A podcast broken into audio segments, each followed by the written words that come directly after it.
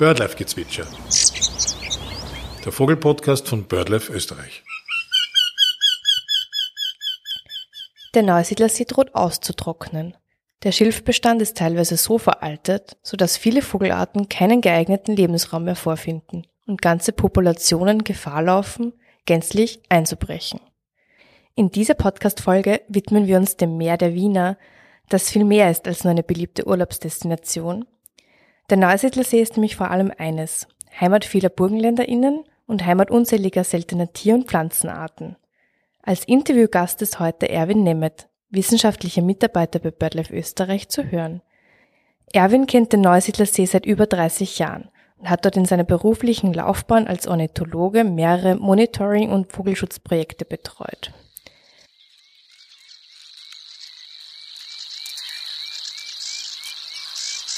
Disclaimer.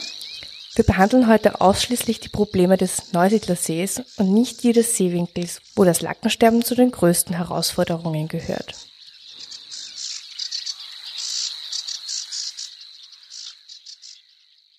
Erwin, herzlich willkommen bei Birdlife Gezwitscher. Herzlichen Dank für die Einladung. In den letzten Wochen gab es viele Medienberichte, die das baldige Austrocknen des Neusiedlersees prophezeien. Wie ist denn die aktuelle Situation? Hm, die aktuelle Situation am Neusiedlersee ist so, dass wir derzeit einen Wasserstand, also vor ein paar Tagen, heute haben wir den 9. oder was? Ich weiß nicht genau, also ich glaube, es war bei 115,0, äh, den 11. 115,0. Ähm, ähm, das ist der niedrigste Wert seit 1965, ist aber nicht so niedrig, wenn man vergleicht seit den Anfang der genauen Messungen, die waren 1930, äh, weil da war der Wert schon wesentlich drunter, also da war er schon bei, bei circa 114,5, also noch einen halben Meter drunter. Äh, austrocknen tut der Neusiedlersee zurzeit noch nicht. Er wird heuer nicht austrocknen. Es müsste schon ein paar solche Jahre kommen, dass er austrocknet. Das letzte Mal ist er ausgetrocknet äh, 1865 bis äh, 1870. Natürlich äh, ist es so, dass, dass die Klimaänderung jetzt wahrscheinlich reinspielt, aber es spielen beim Neusiedlersee immer viele andere, auch von Menschen gemachte Faktoren mit rein. Der Neusiedlersee ist gegen Ende des 19. Jahrhunderts schon mal ausgetrocknet. Was wäre also so schlimm daran, wenn er jetzt wieder austrocknen würde? Wer wären die Leidtragenden? Wahrscheinlich der Tourismus.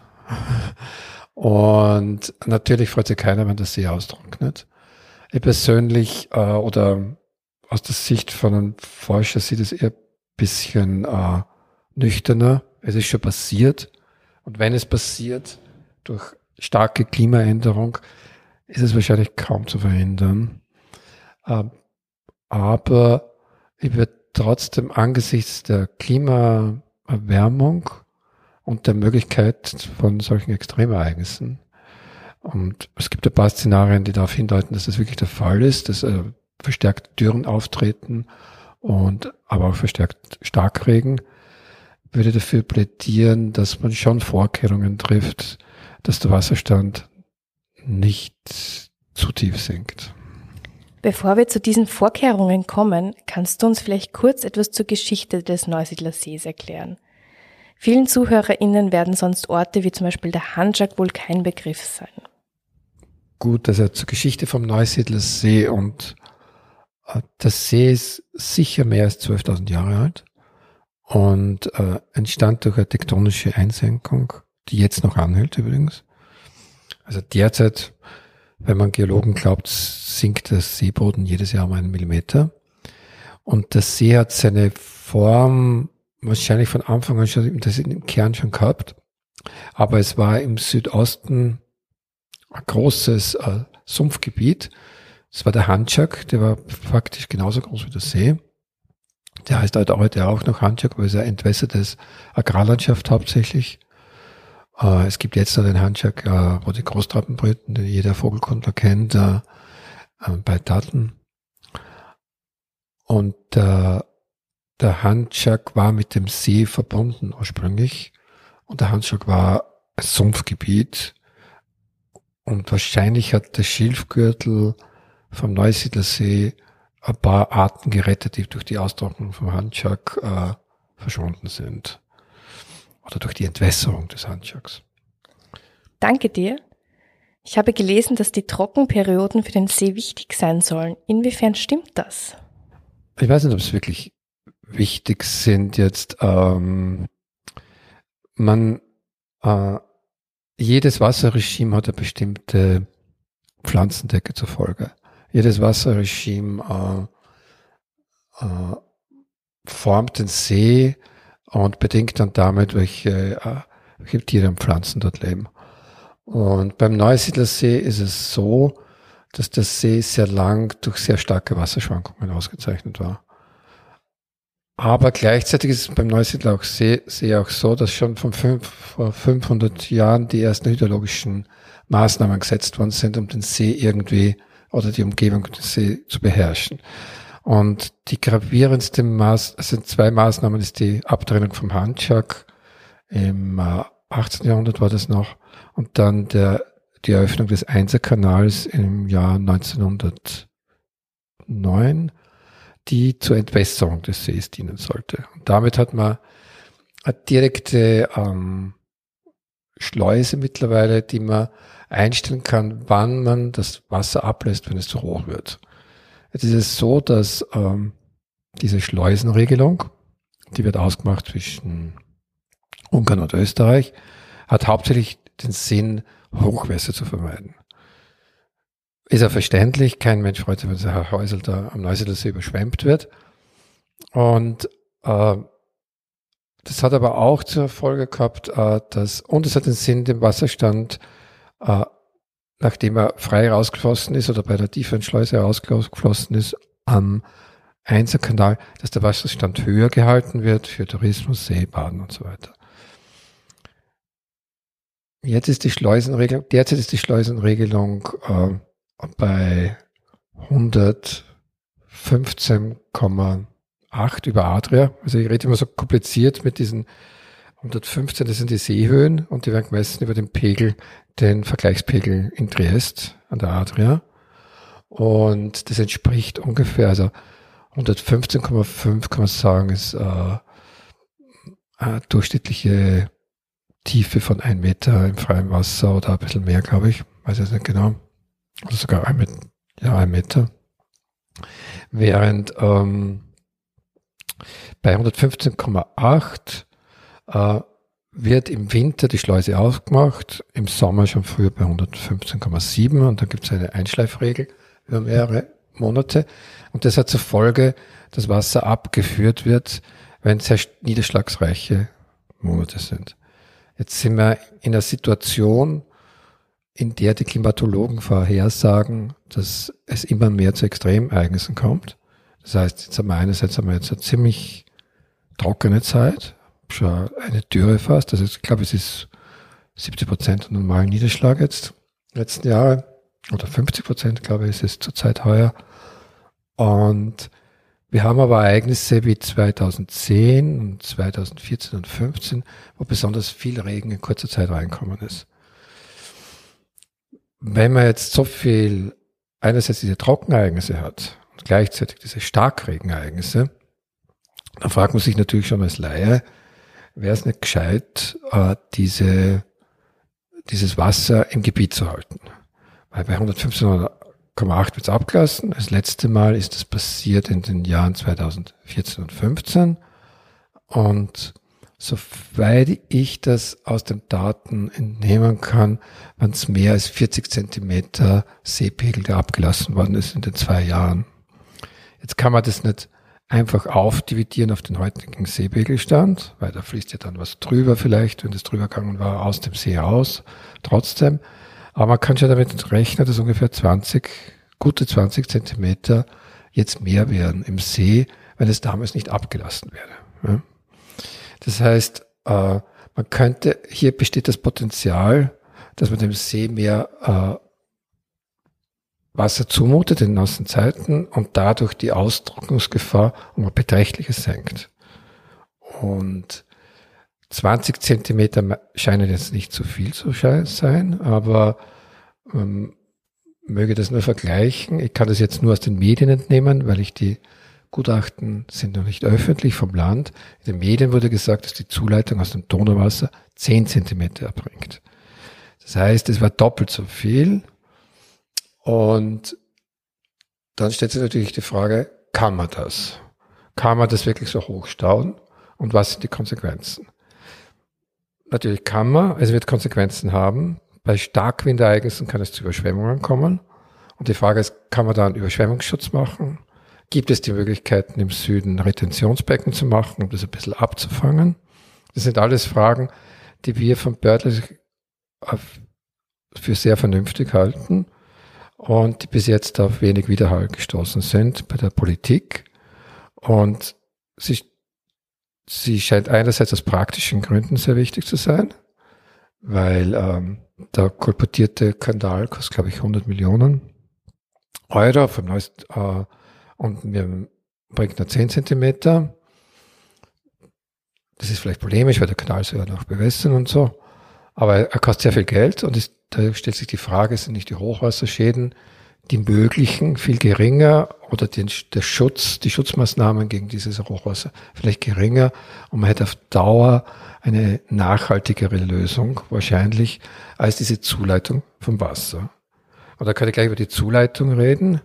Ähm, die Zuleitung erfolgt von der ähm, von einem Arm der Donau, die Mosa-Dunai von in Ungarn, aus einem Ulf, äh, Ultrafiltr, äh, Uferfiltrat heißt das. Ähm, es ist Donauwasser. Und Donauwasser hat Kalzium im Wasser und der Neusiedlersee hat keins. Jetzt gibt es ein Gutachten aus dem 2000er Jahren. Es gibt zwei Gutachten oder sogar drei, die sagen, wenn man so ein Wasser in einem gewissen Ausmaß einleitet, kommt es zum, zu Algenblüten und zur Verschlammung vom See. Jetzt gibt es mittlerweile ein anderes Gutachten, das mir uns noch nicht zugänglich ist, seit einem Jahr, leider, aber es wird wahrscheinlich bald erscheinen.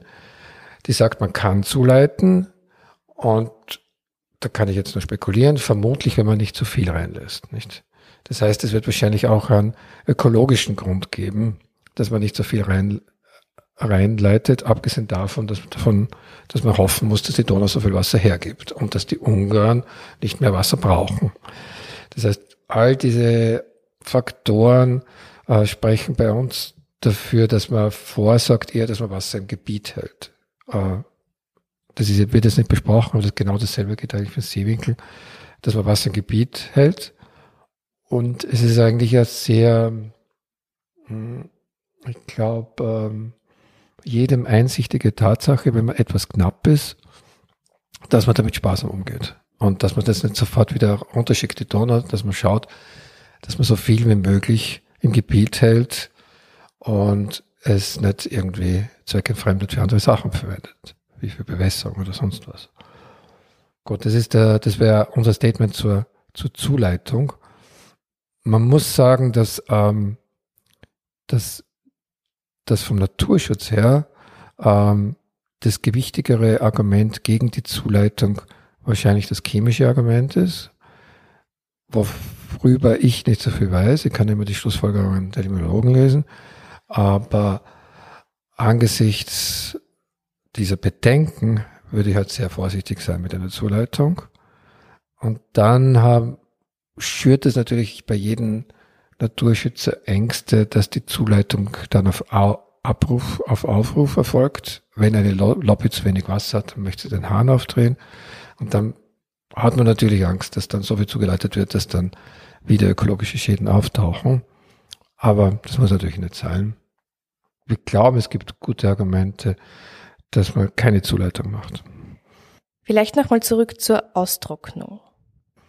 Ob die Austrocknung jetzt äh, natürlich ist oder nicht oder ob sie positiv oder nicht, das ist, das wage gar nicht mehr zu behaupten, weil wir haben beim Neusiedlersee ein sehr verändertes Ökosystem. Ich habe schon erwähnt, es ist einerseits dieser Abfluss, ähm, es, es sind aber auch in den letzten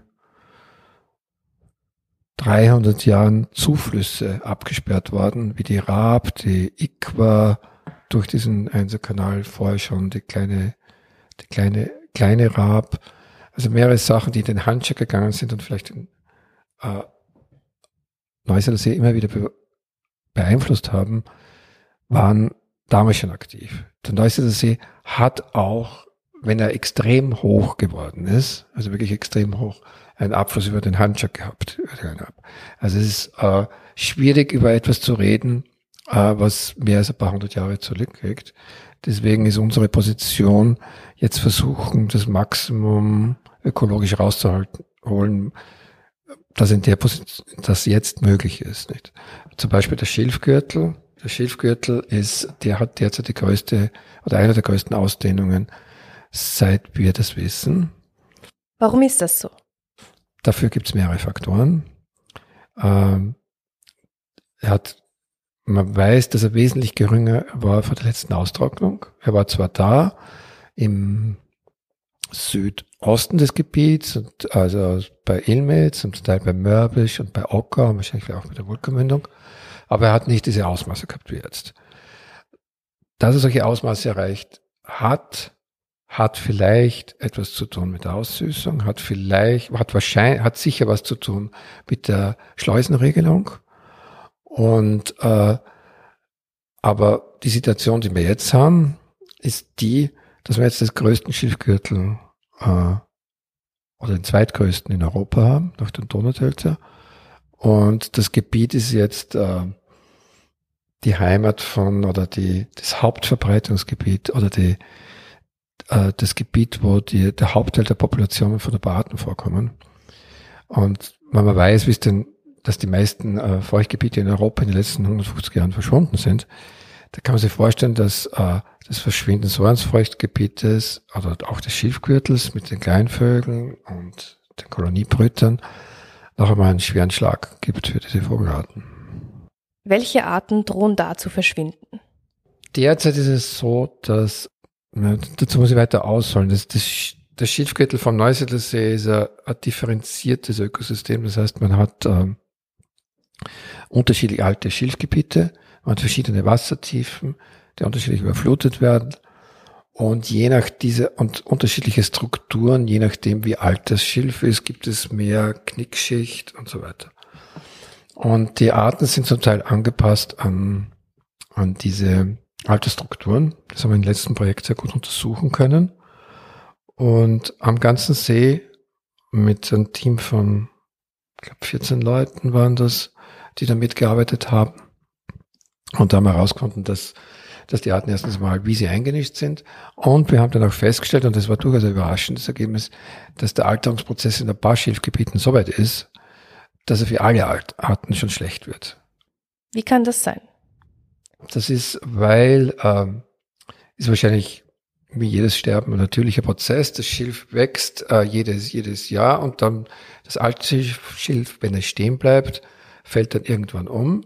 Und in diesen sehr alten Gebieten, also ich spreche da von Gebieten, die sind mehr als 30 Jahre wahrscheinlich alt. Genau wissen wir es nicht, weil die alte Struktur haben wir erhoben seit 16 Jahren jetzt aber es wird wahrscheinlich mehr als 30 Jahre sind, da kommt es zu Bruchschilf, das sind so mattenartige Strukturen, die kann man sich vorstellen wie ein Schilfdach, die alles, alles gepresst da liegt, meistens durch Winde ausgelöst dann. Und das ist praktisch unbesiedelbar. Das ist auch unbesiedelbar mittlerweile für einen Silberreiher, die äh, im Inneren des Schilfgürtels immer Nester gebaut haben. Die sind heuer das erste Mal an den Rand gezogen, an den Rand zum Neusiedls, äh, zum See Dort wächst noch immer ein starkes Schilf und dort haben sie jetzt Nester gebaut. Welche Arten sind hier im Bestand zurückgegangen, beziehungsweise leiden sehr unter den Veränderungen? Von den gefährdeten Arten oder von den Arten, die besonders zurückgegangen sind, dazu gehört das kleine Sumpfhorn.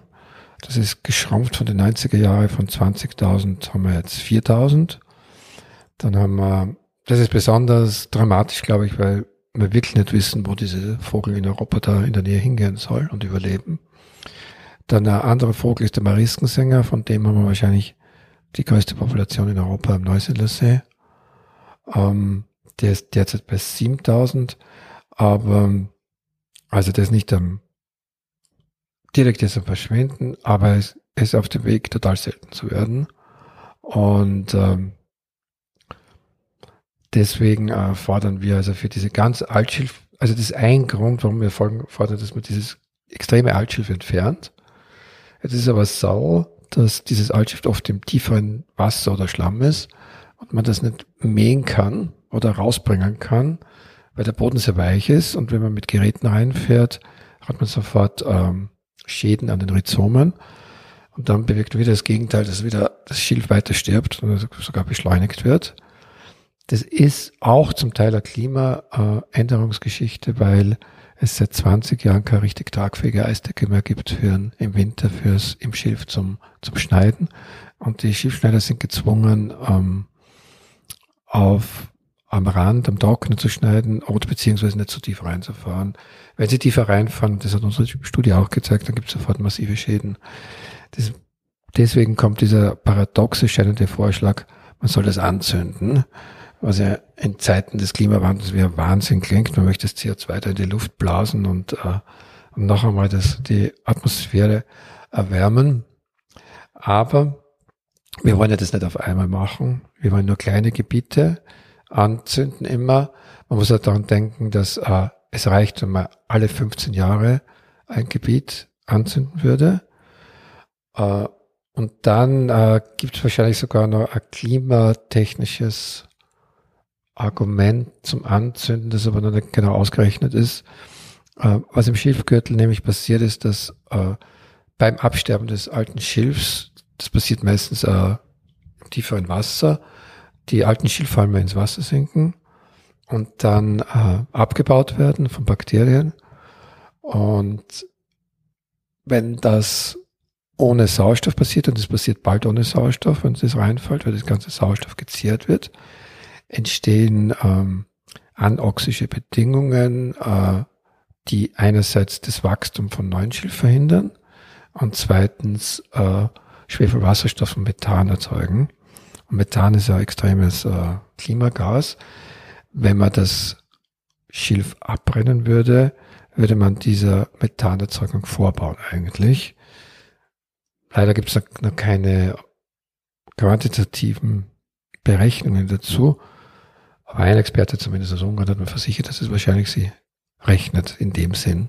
Ja, und junges Schilf würde ja auch wieder neues CO2 binden. Genau, ja.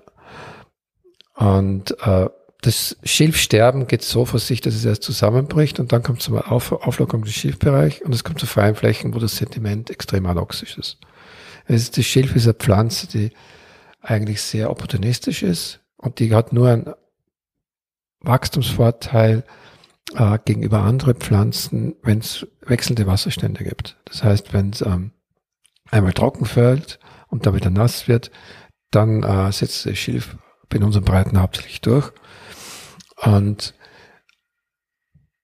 und für dieses Schilfsterben gibt es jetzt verschiedene Ursachen. Äh, neben dem normalen Alterungsprozess ist einerseits diese Schnittschäden, die ich erwähnt habe. Und eine ganz wichtige Ursache ist der, ist der permanente Wasserspiegel, hohe Wasserspiegel am Seerand.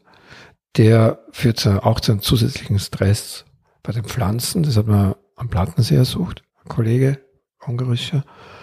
Und wenn der Wasserstand mehr schwankt und niedriger wird, dann auch kann sich das Schiff wiederholen. Insofern erwarten wir jetzt, insofern ist es auch für mich eine sehr spannende Zeit, diese Trockenzeit. Das werden Besucher von Neusiedl nicht verstehen, aber es ist eine ausgezeichnete Möglichkeit, um zu sehen, wie die Trockenheit auswirkt jetzt auf den Schilfgürtel, auf den großen. Das weiß eigentlich keiner. Der Vorhersagen sind die, wenn jetzt das Sediment wirklich trocken fällt. Wahrscheinlich wird es noch tiefer gehen als jetzt. Also jetzt haben wir 115,0, das müsste wahrscheinlich nur 20 Zentimeter tiefer, tiefer gehen, damit es wirklich trocken ist. Dann müssten eigentlich wieder äh, Abbau unter Sauerstoff sein und nicht ohne Sauerstoff. Das heißt, wenn das passiert, dann müsste auch wieder das Schilf, dieses Sediment äh, bewachsen können. Also diese offenen Wasserflächen, die jetzt da entstehen, die quasi tot sind, also Wüste sind im, im Schilfgürtel, könnten wieder besiedelt werden. Also insofern ist es eine sehr spannende Zeit und ich wir plädieren dazu oder wir versuchen auch das Ganze zu monitoren jetzt, weil es super spannend ist, was diese, wie dieses äh, Ökosystem jetzt äh, reagiert auf diese extreme Trockenheit. Und das sind jetzt theoretisch weiß man es, aber praktisch weiß man es nicht. Es kommen ja viele Faktoren dazu, diese extreme Hitze, die man nicht vorher gekannt hat und so weiter. Was kannst du uns über diese Monitoring-Arbeit erzählen? Die Monitoring-Arbeit ähm, läuft äh, im Schilfgürtel schon seit ähm, hm, seit 2000, glaube ich, oder 2001.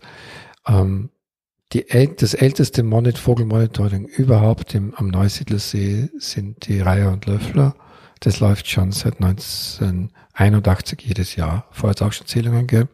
Und ich mache das seit 1998 ungefähr.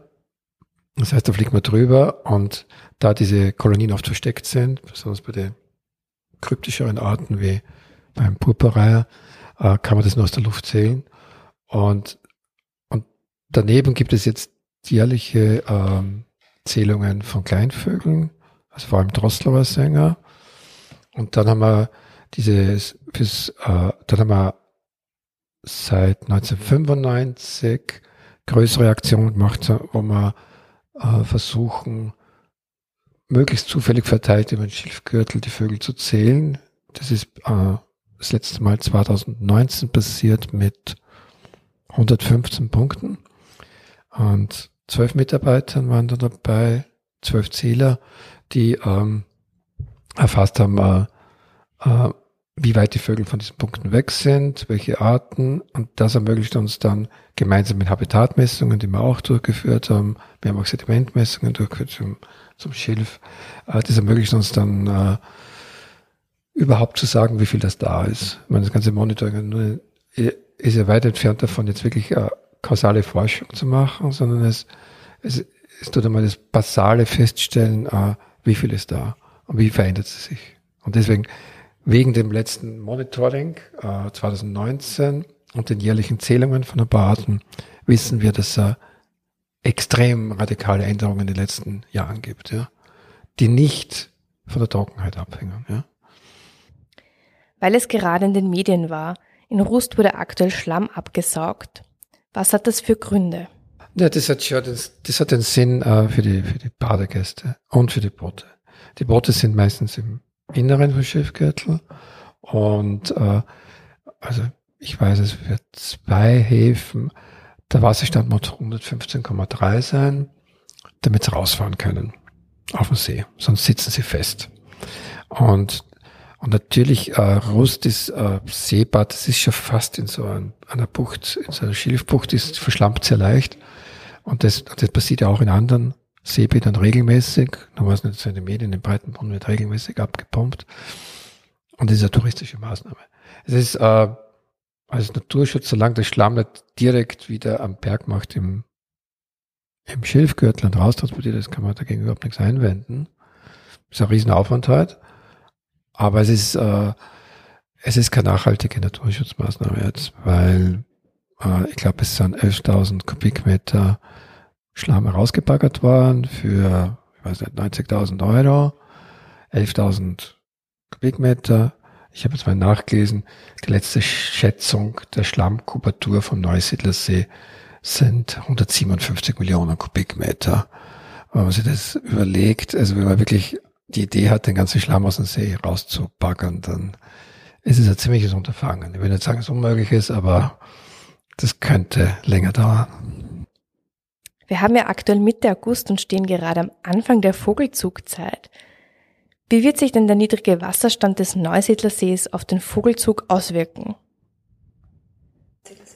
Neusiedlersee äh, wahrscheinlich äh, wieder attraktiver werden für, für durchziehende Vögel, weil äh, das letzte Mal bin ich Anfang Juli gefahren und äh, da sind schon so Schlammbänke zum Vorschein kommen am, am Seerand, also Seeschilfrand. Und wir wissen derzeit nicht, weil das eine neue Situation ist, ob, äh, ob die Zugvögel, also Limikolen dort landen und, und genug Futter finden. Aber es, ich würde nicht sagen, dass sich das jetzt so extrem negativ werden wird. Aber insofern negativ, als dass wir Ornithologinnen den Vogelzug weniger mitbekommen. Ja, aber man kann ja dann auch äh, zu Seebäder besuchen, die dann vielleicht nicht besucht sind und äh, vielleicht da was Neues entdecken.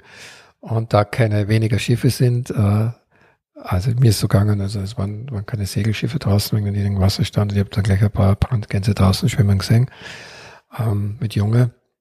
Also es wird trotzdem spannend werden. Ich finde es äh, und und die Gebiete, die da direkt am See liegen, äh, diese haben einen niedrigen Wasserstand, aber die werden trotzdem noch Vögel haben. Also da wird jetzt nicht so große Angst haben dass dort gar keine Vögel sind. Beziehungsweise hat man natürlich einen Effekt, wenn irgendwo Wasser ist, dass man dann wahrscheinlich sogar leichter Vogel schauen kann. Prinzipiell ist natürlich für die ganzen Populationen nicht so gut, weil es halt weniger Plätze gibt zum Fressen. Wahrscheinlich. Liebe Erwin, bitte fass nochmal alle Maßnahmen zusammen, die es braucht, um einerseits den Neusiedlersee und andererseits den Schilfgürtel des Neusiedlersees und alle Bewohner zu schützen. Ja, also Maßnahmen für Neusiedlersee werden ähm, in Bezug auf Schilfsterben kontrolliert und ähm, mit Vorsicht ähm, abzubrennen. Dort, wo man nicht ernten kann. Das sind große Bereiche im Schilfgürtel. Wann? Natürlich im Winter. Weil jetzt haben wir ja schon gehabt einen Brand im, ich glaube Anfang Juli war der, was höchst sehr interessant war, weil, weil es meines Wissens bis jetzt nie dokumentiert war, dass ein Blitzschlag am Brand ausgelöst hat. Und für mich ist es die erste höchstwahrscheinliche Blitzschlagbrand im See. Sonst war es immer Feuerlegen oder sonst was. Und äh, angesichts der Massen an Altschiff, die jetzt drin sind, das ist wirklich sehr viel. Sehr, sehr viel. Also wir haben jetzt von diesen Matten, von denen ich vorher geredet habe, haben wir jetzt wahrscheinlich 17 oder 20 Prozent ungefähr.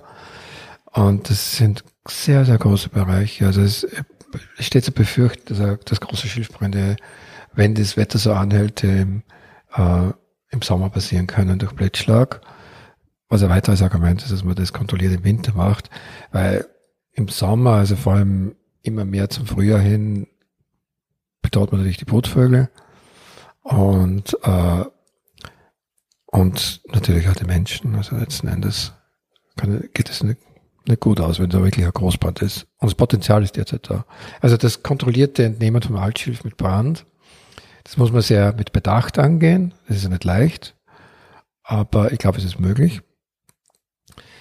Das zweite ist, dass man Lösungen findet, äh, das Wasser länger im Gebiet zu halten. Und das kann man nicht so schnell machen, aber jetzt ist vielleicht eine gute Zeit, Jetzt ist der Wasserstand niedrig. Bis er wieder so hoch ist, vergehen sicher wieder sechs, sieben Jahre oder so.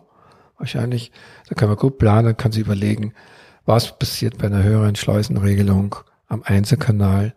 Wie kann ich diese möglichen Hochwässer dämpfen oder wie groß, wie viel groß sind die Kosten? Ist es das wert, das einzugehen, um den Neusiedlersee nass zu halten oder nicht?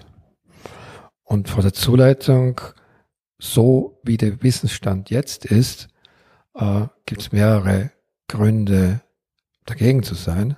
Das erste ist die Gefahr von einer Verschlechterung.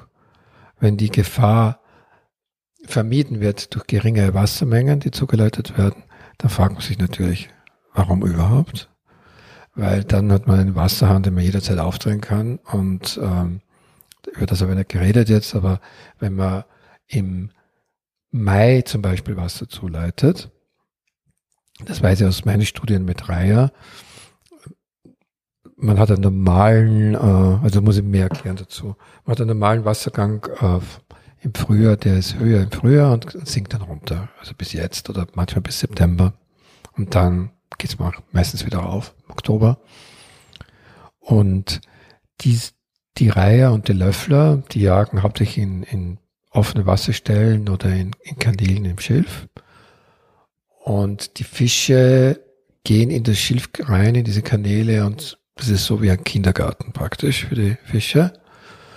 Und wenn es das Wasser sinkt, dann haben diese, dann ist das wie eine große Reuse eigentlich. Die können dann empfinden immer raus, kriegen zusätzlich äh, Sauerstoffarmut drinnen. Ja. Extremfall sterben sie. Jetzt haben wir das schon am offenen See zum Teil für Arten. Und wenn das passiert, dann äh, im Frühjahr, dann haben die, die Reihe automatisch mehr Futter. Also wir haben das gemessen, die können bei so günstigen ähm, Bedingungen, also wenn, wenn man einen heißen Maitag hat, äh, dann ist am nächsten Tag in der Früh äh, wenig Sauerstoff im Wasser, weil in der Nacht die Pflanzen geatmet haben. Und der einzige Sauerstoff findet man dann in der, in so einer kleinen Zone zur Atmosphäre, so ein Zentimeter. Und alle Jungschiffe kommen rauf. Und die Eier, für die Eier ist es das gefundene Fressen natürlich. Und das ist eine ganz wichtige Nahrungsquelle. Und wir haben das eh schon publiziert, auch es zeigt sich dann auch, dass die, äh, der Bruterfolg davon abhängt, wie stark der Wasser, das Wasser zurückgeht. Also wenn man jetzt einleitet, im Mai zum Beispiel, und halt den, hält den konstant, da hat man den negativen Effekt, dass alle Koloniebrüter um ihr Futter kommen. Ja, aber das ist das Hauptfutter. Zusätzlich hat man das Problem, dass auch das Schilf nicht weniger Wasserzeit was hat, dass die im tiefen Wasser steht, steht oder am Rand und kann es nicht erholen. Also man macht konstante Wasserstände und das wäre natürlich super negativ. Das kann man mit Regeln minimieren. Man kann das natürlich alles. Aber wie gesagt, all diese Gründe, die ich jetzt gesagt habe, äh, mögliche ökologische Verschlechterung, äh, nur geringes Potenzial zum Zuleiten, Möglichkeit der ökologischen Nivellierung quasi von diesem äh, dynamischen Gewässer, spricht im Moment für mich gegen eine Zuleitung. Also eine Zuleitung wäre für mich nur dann plausibel, wenn es gar, gar nichts anderes mehr gäbe. Dann, dann kann man natürlich so überlegen, okay, machen wir halt das, nicht? Bevor wir die Steppe haben. Steppe wollen wir vielleicht nicht, äh, dann machen wir halt das, ja. Aber da, da sind wir noch nicht. Und äh, es ist zum Teil leider so äh, Aktionismus der Politiker, zu dem sie sehr irgendwie gezwungen sind, auf Lobbys zu reagieren. Und das hoffe ich, dass da ein bisschen ein Nachdenken einsetzt. Als Abschlussfrage stelle ich immer eine etwas persönlichere Frage. Welche schönen Momente hast du schon im Schilfgürtel erlebt? Gibt es ein spezielles Ereignis, das dir in Erinnerung geblieben ist? Uh, der Schilfgürtel ist, uh, ist ähm, sehr menschenfeindlich. Also wenn man, jeder, der mal drinnen war, vor allem im Frühjahr oder dann im Sommer, vegetationsmäßig, auch, auch beim Vogelzählen, man geht in Warthose, schwitzt, äh, hat halt lästige Insekten, die an martern können, je nach Zeit. Und es ist ein sehr ähm, anstrengendes Arbeitsgebiet, sagen wir mal so. Hat aber den Vorteil, ein Kollege von mir hat das mal gesagt, wie es Hochgebirge, dass es wenig Menschen gibt, sehr viel Vögel. Das macht es wieder positiv, das ist ein bisschen ein Ausgleich. Und ob es schön waren, die Momente, weiß ich nicht. Ich meine, ich war in einem Projekt über Schreitvögel, also Reiher, Löffler, mittlerweile gibt es auch Zwergscherben, Kormorane, äh, sind wir auch reingegangen in die Kolonien, um die zu kontrollieren und das war schon ziemlich aufregend. Und äh, das ist mir sicher hängen geblieben. Und der Flug ist mittlerweile Routine für mich, weil jetzt schon, ich schätze, ich bin schon fast 100 Mal drüber geflogen. Und das, der Flug dauert immer ein paar Stunden. Und aber ich kann mich erinnern, der erste Flug war, wie er unglaubliches äh, Erleuchtung, das von oben so nah zu sehen, wo man ganze Zeit vorher unten herumlaufen müsste. Das war toll, ja. Stimmt. Danke dir fürs Gespräch. Gerne.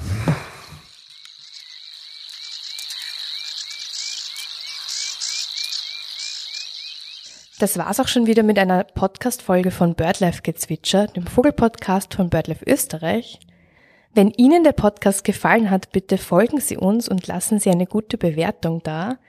Wir freuen uns auch, wenn Sie Mitglied bei BirdLife Österreich werden oder unsere Vogelschutzarbeit, falls finanziell möglich, mit einer Spende unterstützen. Alle Informationen dazu finden Sie auf www.birdlife.at und in der Infobox, wo wir auch weitere Informationen zum Schilfsterben verlinken. Mein Name ist Lisa Lugerbauer und ich freue mich auf viele weitere Folgen. Für Anregungen und Ideen können Sie sich jederzeit bei uns melden. Bis zum nächsten Mal.